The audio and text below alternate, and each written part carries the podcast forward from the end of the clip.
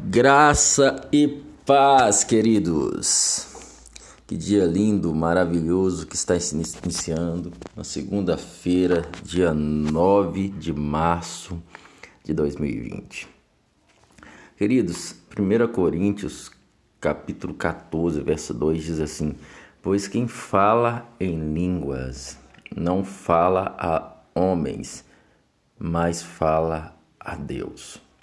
Sabe, amados, é, é, é muito interessante você pegar esse versículo e desbloquear um bocado de coisa que está na sua mente, né? Porque durante muito tempo muitas pessoas confundiram o dom de línguas na igreja, no meio da igreja. E uns por um lado e uns por outro.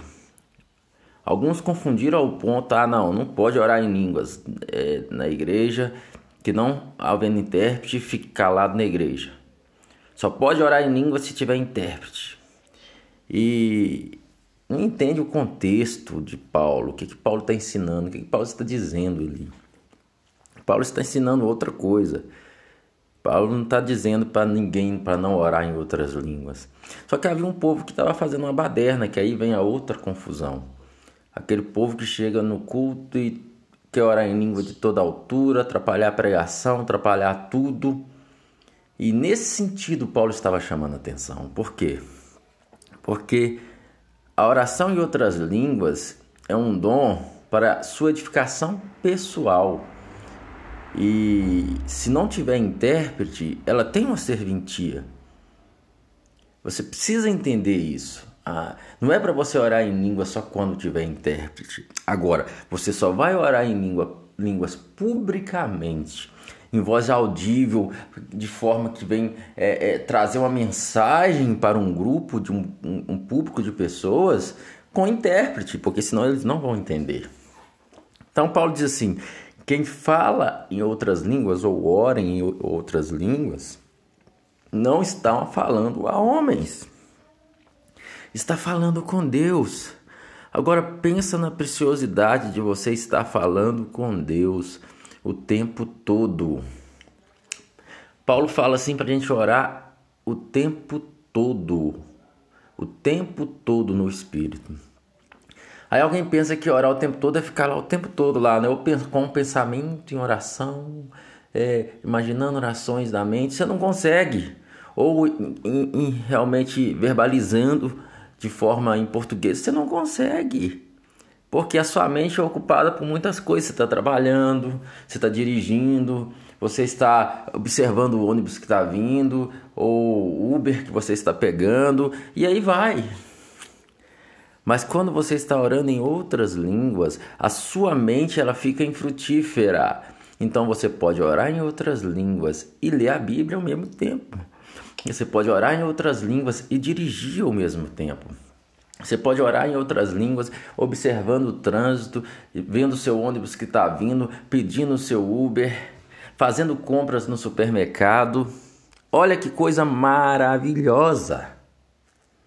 e você está falando com Deus, visto que ninguém te entende. Por quê? Porque você está falando com Deus. É uma linguagem sobrenatural.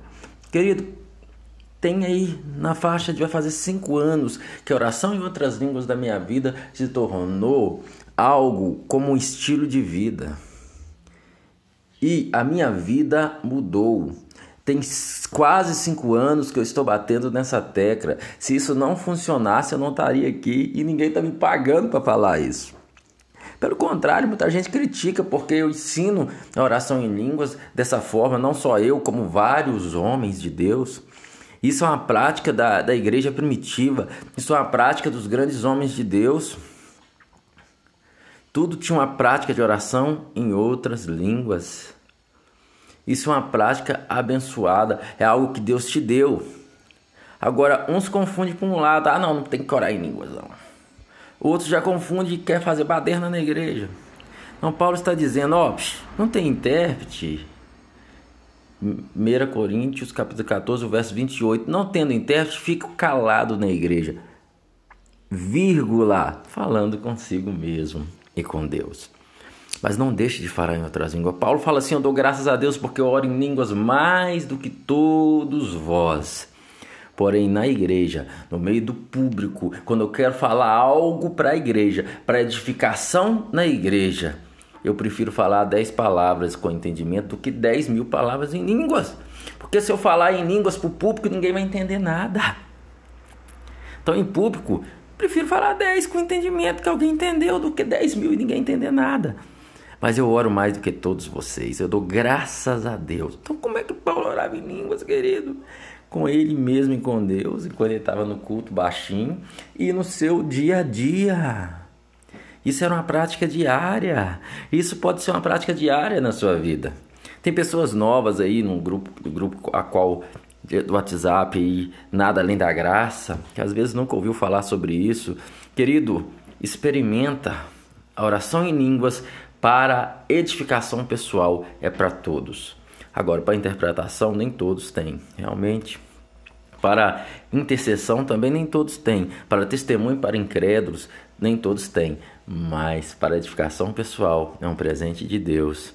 E que você possa aí desfrutar dessa bênção de Deus. Se você quiser saber mais sobre isso, você que está aí no grupo, e ou de alguma outra forma, entre em contato comigo que eu vou estar enviando para você um material mais extenso.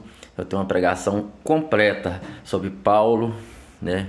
E a oração em línguas, o entendimento da oração em línguas. Tem várias pregações sobre oração em outras línguas, ensinos que vão edificar a sua vida. Um beijão do seu pastor Gleison Rodrigues e viva na imensidão de tudo que Jesus conquistou por mim e por você na cruz do Calvário.